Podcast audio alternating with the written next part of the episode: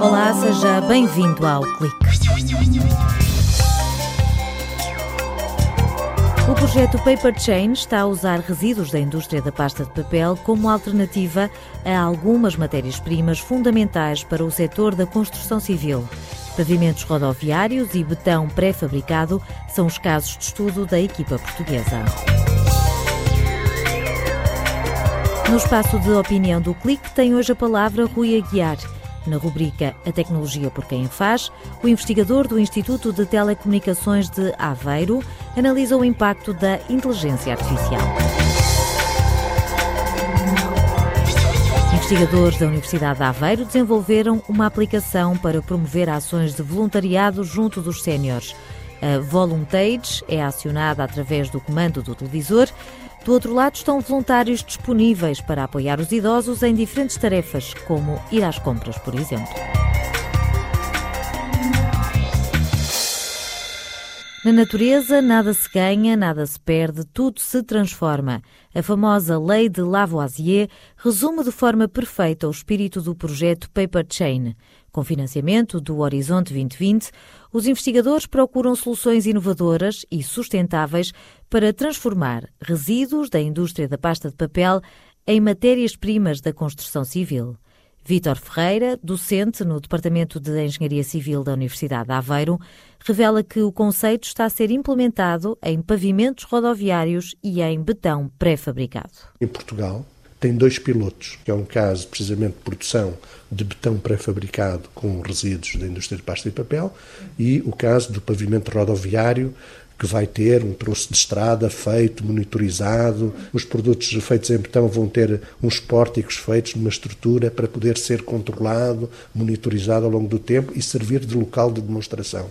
E que conta em Portugal com a presença de cinco equipas, portanto, a Navigator Company, a empresa Sepral, a empresa Megavia, a Universidade de Aveiro e o Cluster Habitat, que estará também envolvido nas componentes da disseminação. Na Universidade de Aveiro, desde 1998, que se aposta na valorização de resíduos. Neste caso, há uma simbiose industrial entre a celulose e o setor da construção civil, poupando assim recursos ao planeta. Geralmente estas substituições passam ou por substituir o material ligante, aquilo que nós conhecemos geralmente como cimento num caso e como betume no outro, ou por substituir a componente dos agregados. Como sabe, os agregados são matérias-primas que vão desde as areias às pedras calcárias e, portanto, que são o componente principal dos pavimentos rodoviários e, das, e dos betões ou das argamassas. E, portanto, a substituição deste componente principal por resíduos que possam vir a ter composições semelhantes ou, e, e, funções semelhantes nisto, permite fazer o tal uso eficiente de recursos. A substituição nunca é total. Neste caso, a percentagem de resíduos pode chegar aos 20%. Nestes casos, é uma substituição parcial, porque a taxa de produção de resíduos não é, neste caso em particular, ainda suficiente em termos de quantidades geradas por ano, para substituir as quantidades utilizadas por ano destes agregados. Não é só a demonstração se resulta ou não resulta, substitui 10, 15 ou 20%.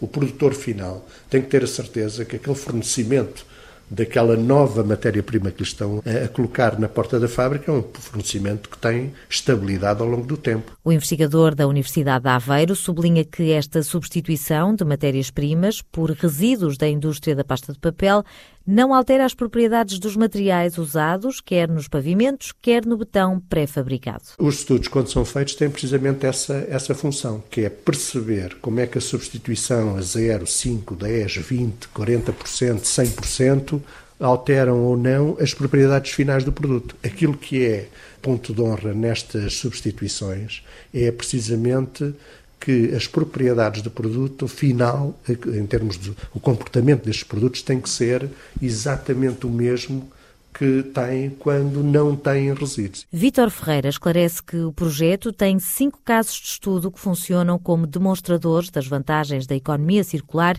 e avalia também os modelos de negócio. Para construir uma cidade é preciso água, energia e recursos do planeta usados por várias indústrias.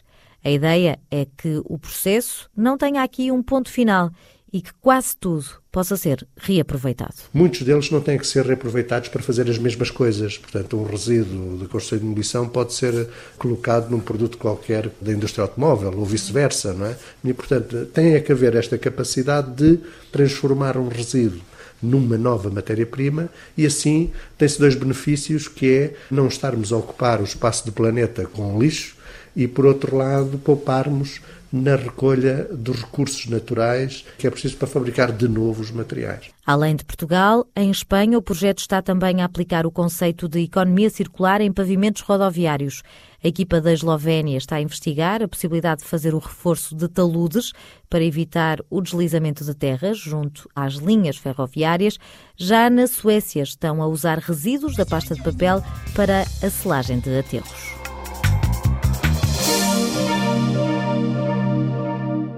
As técnicas de inteligência artificial já fazem parte do nosso dia a dia, mas a pergunta que se impõe é saber se no futuro serão uma ameaça para a sociedade. O tema está em destaque na rubrica A Tecnologia por Quem a Faz, com Rui Aguiar, investigador no Instituto de Telecomunicações de Aveiro. Vou começar por algo que vai talvez surpreender os nossos ouvintes. Quando a Google sugere recomendações aos seus utilizadores, ou quando a Amazon Echo, o Siri da Apple responde a perguntas, ou quando o Facebook constrói a sua timeline. Todas estas empresas estão a usar técnicas de inteligência artificial. Até nos nossos carros já encontramos tecnologias de inteligência artificial para nos ajudar a conduzir. Posto isto, a questão que assusta toda a gente é se as máquinas têm inteligência. Bom, coisas como os filmes Terminator ou Eu Robô, com certeza que criaram cenários na imaginação de todos que são preocupantes. Mas, seriamente, a discussão aqui é muito mais complicada. O que é que é inteligência?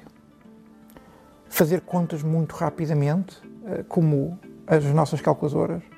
Eh, ser capaz de conduzir um carro de forma automática, autónoma, como os Tesla? Ser capaz de pilotar um avião e aterrá-lo como os sistemas automáticos de aterragem? Nós não sabemos classificar a inteligência, somente somos capazes de classificar comportamentos vemos que alguma coisa está a ser feita e se para essa coisa nós achamos que é preciso ser inteligente, dizemos que há um comportamento inteligente. Mas o que é que isto significa quando falamos de máquinas? Em que é que isto nos afeta? A tecnologia tem desenvolvido e irá continuar a desenvolver mecanismos de inteligência artificial que serão cada vez mais poderosos. Mas isso vai uma grande distância até ao conceito de envolver um ser inteligente. As humanidades, a sociedade em geral, precisam de nos explicar de uma forma que possa ser quantificável o que é que é um ser inteligente. Talvez depois consigamos ter uma discussão séria se as técnicas de inteligência artificial que estão a ser desenvolvidas estão próximas de desenvolver esse ser ou não, e no caso estarem muito próximas, ou de se calhar já o terem conseguido, começarmos a ter uma discussão séria de como é que isto deve afetar a nossa visão do mundo e a nossa visão como sociedade. O poder da inteligência artificial em destaque no espaço de opinião, assinado por Rui Aguiar, investigador no Instituto de Telecomunicações de Aveiro.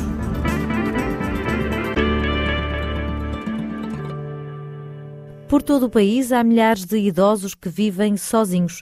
Em tarefas simples, a ajuda de um voluntário pode fazer a diferença. Rita Santos, da Unidade de Investigação Digimídia, revela em que situações o projeto Voluntage poderá ser útil. Aqui nós estamos a falar de ações do tipo ajudar a carregar as compras, ajudar a, a trocar uma lâmpada, comprar medicação, acompanhar no ida ao médico por causa da questão da condução, não é? Que muitas vezes as pessoas têm que deixar de conduzir ir a um, um, centro comercial, ir levar a pessoa ao cabeleireiro, ou também ir lá a algum cabeleireiro a casa, é mais esse tipo de pedidos, porque muitas vezes essas pessoas não têm esse apoio necessário, já não conseguem por alguma razão fazer essa tarefa. Muitas vezes a família não está perto. Foi a pensar nestes casos que a Associação Nacional de Gerontólogos lançou um desafio à Escola Superior de Tecnologia e Gestão de Águeda fazer uma aplicação para promover ações de voluntariado junto dos séniores. A docente e investigadora da Universidade de Aveiro lembra que começaram por uma versão online. Nós fizemos uma aplicação web que permitiria então aos idosos fazer um pedido de ajuda através da aplicação, pois havia uma rede de voluntários que, que via esses pedidos, aceitava e o processo era gerido todo na web. Entretanto, surgiu um desafio em que nos foi proposto que fizéssemos esta aplicação direcionada para a televisão. No concurso da Altice Labs, a equipa apontou o foco para a televisão e conseguiu financiamento.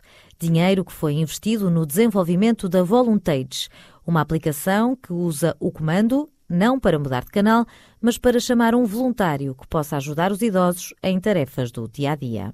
O grupo dos 105 mais é o grupo que vê mais televisão e é também o grupo que utiliza, eh, de uma forma geral, claro, menos as tecnologias digitais, internet, redes sociais, etc. Portanto, isto é uma aplicação, eh, neste caso é para, para a Mel, porque estamos aqui a falar de uma parceria com a Altice Labs, e neste momento a pessoa carrega num botãozinho do comando e aparece a aplicação e a partir daí pode, pode interagir. Para entrar na aplicação, os idosos só têm de estar em frente ao televisor. No ecrã surge o símbolo de um telefone e do comando. Se preferirem a opção telefone, o processo é mais simples, já que o pedido pode ser ativado através de uma mensagem de voz. A pessoa idosa pode fazer um pedido, introduzindo a informação através do comando, que geralmente é um processo muito moroso. Geralmente neste grupo etário há problemas de motricidade, o que a pessoa pode fazer é fazer o pedido de ajuda por voz. A pessoa escolhe fazer um novo pedido e depois o que acontece é que recebe uma chamada para o seu telemóvel, como se estivesse a falar com alguém, pronto. A desligar a chamada e o pedido é mapeado na aplicação da televisão. Do outro lado está um voluntário que aceita o pedido e que só avança depois do idoso confirmar que mantém o interesse. O protótipo já está a ser testado, mas Rita Santos sublinha que não basta ter a aplicação. É necessário haver uma bolsa de voluntários prontos a avançar e uma entidade que centralize os pedidos para gerir e supervisionar toda a operação. Imagino que um pedido, que foi lançado um pedido e que falta um dia para o pedido supostamente ser realizado e que ainda ninguém aceitou o pedido, não é? Portanto, poderá haver aqui alguém que verifique se é necessário contactar diretamente um voluntário para agilizar o processo. Portanto, nós achamos que aqui é preciso uma mediação nesse sentido. Se nós continuarmos agora o projeto, um dos próximos passos é criar essa interface, digamos assim, para o gerontólogo perceber todos os pedidos que estão a ser feitos, eventuais notificações possam ser úteis para a tomada de determinadas decisões. Falta agora financiamento para terminar o projeto e uma entidade que possa dar resposta a todos os pedidos. A aplicação tem também uma área reservada para o feedback dos idosos, de forma a garantir que a ajuda foi eficiente. É o ponto final no clique. Até para a semana.